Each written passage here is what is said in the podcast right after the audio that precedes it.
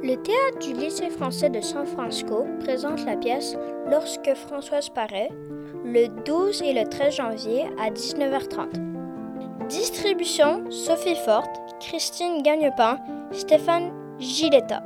1916. À 8 ans, Françoise a une révélation.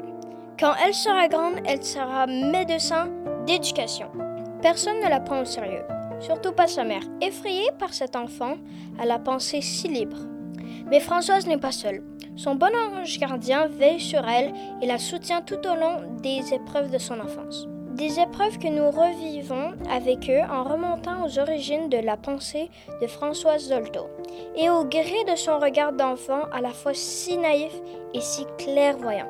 Rendez-vous le 12 et le 13 janvier à 19h30 au théâtre Éric Moreau du lycée français de San Francisco.